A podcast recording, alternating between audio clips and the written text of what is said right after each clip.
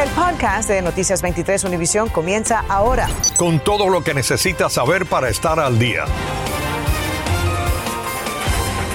Y comenzamos con una noticia en desarrollo. La policía de Miami Beach está investigando hasta ahora un tiroteo cerca de la calle 83 y la avenida Collins. Según el reporte, al parecer un hombre sufrió una herida de bala en una pierna y fue llevado a un hospital. Las autoridades están investigando y piden evitar dicha área. ¿Qué tal? ¿Cómo están? Tengan todos muy buenas tardes. Les saludamos a Ambrosio Hernández. Y Sandra Peebles, muy buenas tardes a todos. Bueno, la policía de Doral está pidiendo la ayuda de la comunidad para identificar a un hombre que quedó captado en cámara disparando en el estacionamiento del centro comercial City Place Doral. Esto ocurrió el domingo, pero ya estas imágenes se han hecho virales en las redes sociales. Alina Yanis conversó hoy con la mujer que captó esas imágenes con su celular. Ella nos acompaña en vivo desde City Place Doral con más sobre los hechos. Así es, hablamos hoy con esa testigo. Ella estaba en el estacionamiento simplemente buscando un suéter cuando escuchó que había una pelea andando y empezó a grabar, nunca imaginándose que iba a terminar en balas. Este altercado en un estacionamiento de City Place Doral el domingo alrededor de las 9 y 17 de la noche escaló a golpes y balas. Y es que según una testigo que captó todo con su celular, esto empezó porque una de las muchachas rechazó las insinuaciones de uno de estos hombres. Nina Okoroji nos cuenta que ella buscaba algo de su carro cuando se encontró con una tensa y violenta escena. Dice haber visto a uno de los hombres insultar y golpear a una de las muchachas y fue ahí donde ella decidió empezar a grabar lo que sucedía, nunca imaginándose que uno de los hombres sacara un arma y empezara a disparar. Aquí se ve el momento exacto cuando este hombre saca un arma y comienza a disparar al menos tres veces. Nina se echó a correr y dice haber sentido alivio y agradecimiento al ver poco después que las personas a quienes les habían disparado se encontraban sanos y salvos. Durante la noche del domingo, la policía buscó a los hombres que se ven en el video, pero aún no han identificado a las personas involucradas. Visitantes al City Place se quedaron asombrados al enterarse de esta noticia, ya que consideraban este un lugar seguro. Uno ya tiene miedo de llevar a los niños al colegio, ya tiene... No, impresionante. Si estuviera frente a una pelea así, que ven mucha Me tengo que retirar por, para salvar mi vida. Muy aterrador, muy aterrador y, y generaría mucha desconfianza para salir con la familia, no es un buen lugar. Y la policía sigue buscando a ese hombre que disparó y le pide ayuda a la comunidad. Si usted tiene alguna información que pueda ayudar a la policía con esta investigación, comuníquese con la policía del Doral al 305-593-6699.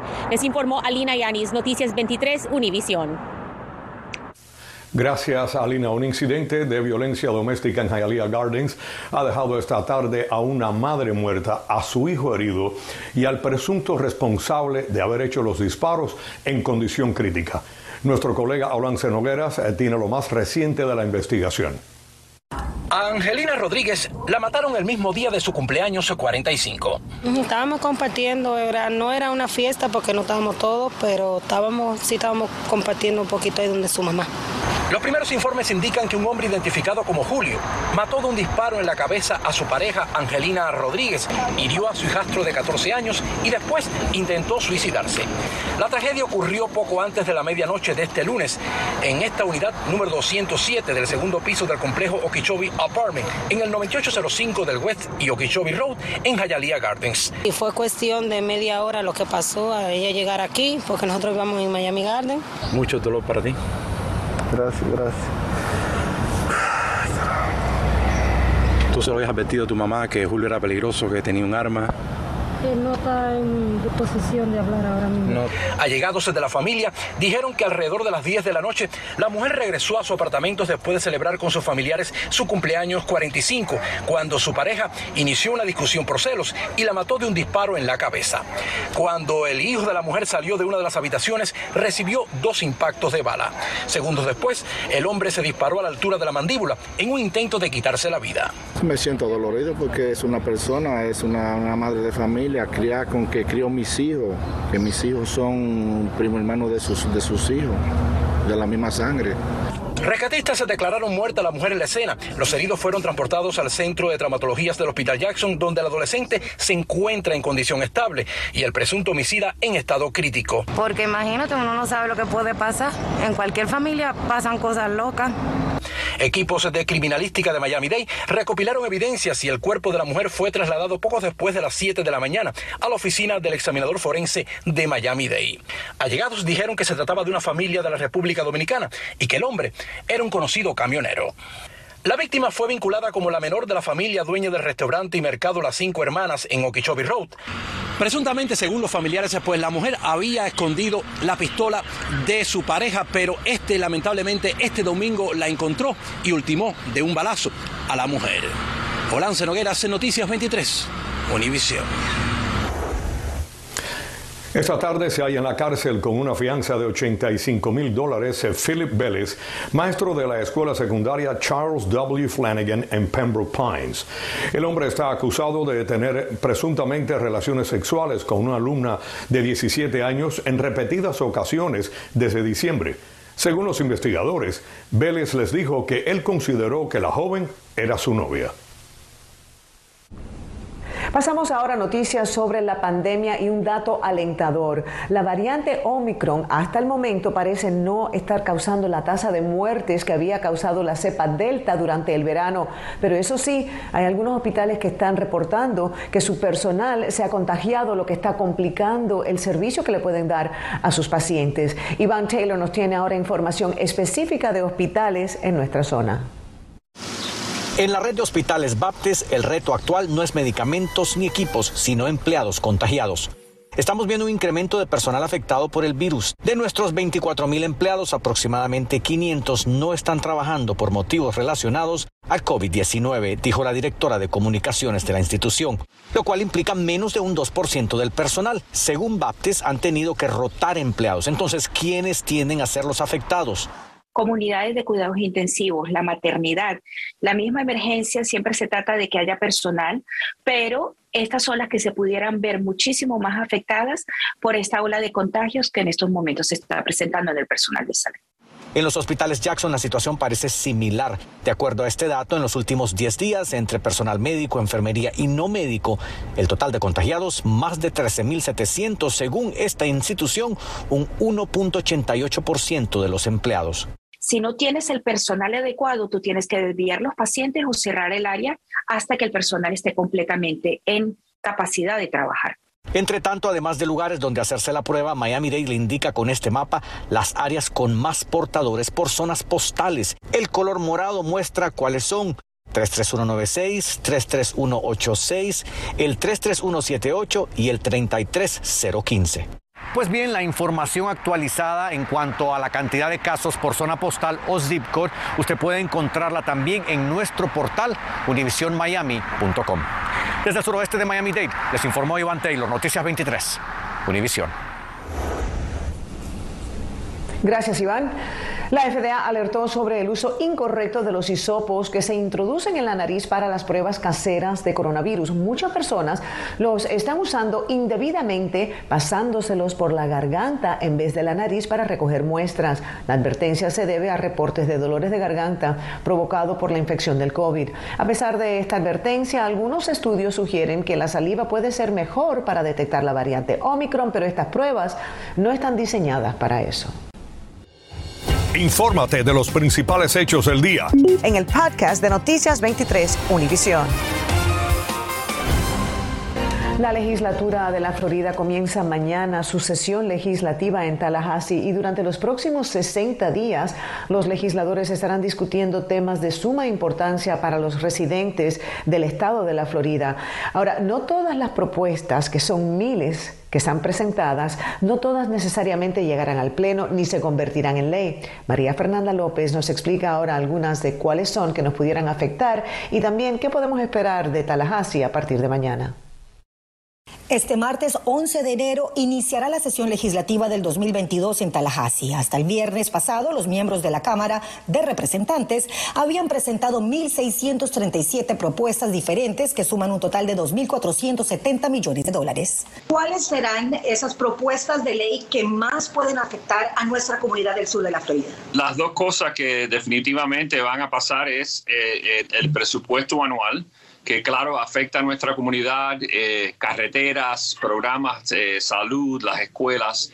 Y la otra parte es eh, el diseño nuevo de los mapas. O sea, la redistribución de distritos. La legislatura redibujará los límites legislativos y del Congreso estatal basados en los datos del censo 2020. El presupuesto propuesto por DeSantis de 9.7 mil millones de dólares para el año fiscal que comienza el primero de julio incluye suspender los impuestos a la gasolina en 25 centavos durante cinco meses, gastar millones en inmigración, fraude electoral y bonos para maestros y socorristas. Otros de los temas que se espera aborden, el aborto, cambios en los exámenes escolares de primavera, los altos precios de seguros a la propiedad, es sin duda algo que muchos anhelan de restringirse. Nosotros siempre estamos peleando, veniendo del sur de la Florida eh, para buscar maneras que mejorar y reducir las tarifas de, de los seguros. De Santis ha propuesto aprobar una prohibición de enseñar la teoría crítica de la raza en las aulas de la Florida. Tenemos que tener mucho cuidado en nuestras escuelas, que no tenemos eh, enseñando a, a, a, nuestros estudiantes a odiar a otras personas sin simplemente conocerlos, simplemente por el color de su piel o de qué país vienen, de qué comunidad vienen. Cambios en la ley de condominios después de la tragedia de Surfside. De Santis también propuso aumentar los fondos de Medicaid. Otro de los proyectos del gobernador es de los 25 millones de dólares para la restauración de la Torre de la Libertad en el Miami-Dade College, la expulsión de antecedentes en menores y la importación de medicamentos recetados de Canadá, entre otros, serán temas que se espera se aborden. Informó María Fernanda López, Noticias 23, Univisión. Gracias a María Fernanda.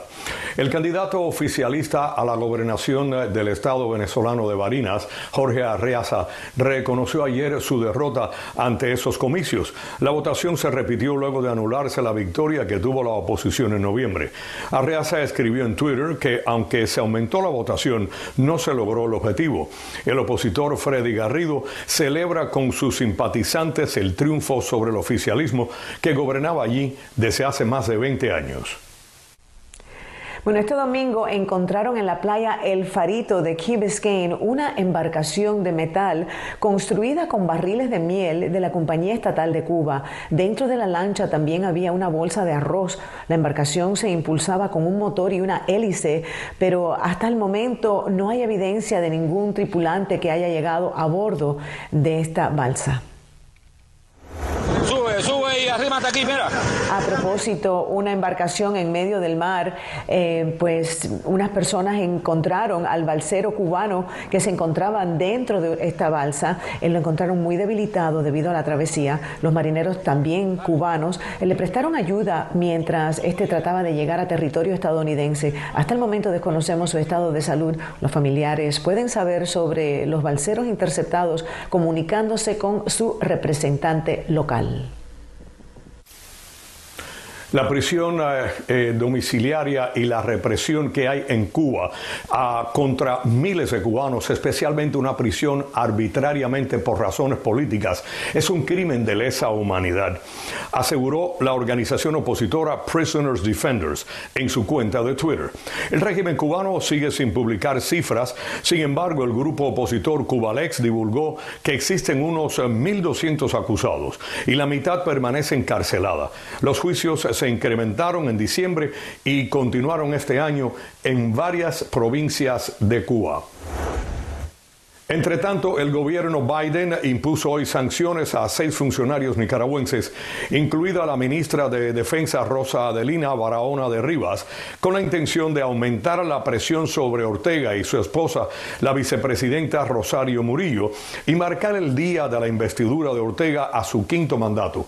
Estados Unidos seguirá denunciando los contagios y los continuos abusos del régimen de Ortega Murillo para apoyar la restauración de la democracia y el respeto de los derechos humanos en Nicaragua, dijo el secretario de Estado norteamericano Anthony Blinken en un comunicado.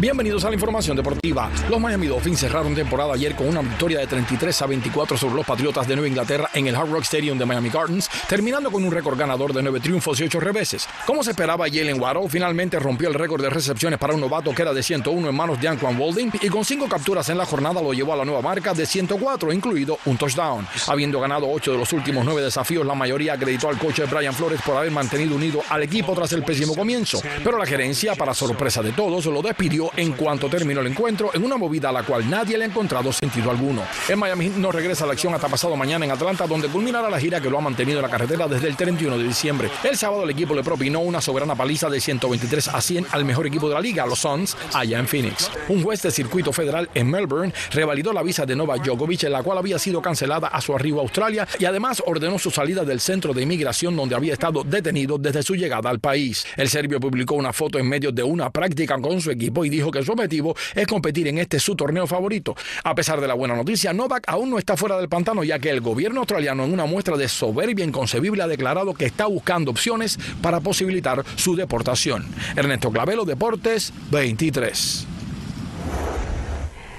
Los jugadores de la Asociación Nacional Atlética Colegial están presentando una demanda colectiva para que sus atletas puedan negociar contratos y recibir compensación de compañías que quieran usar su nombre o imagen.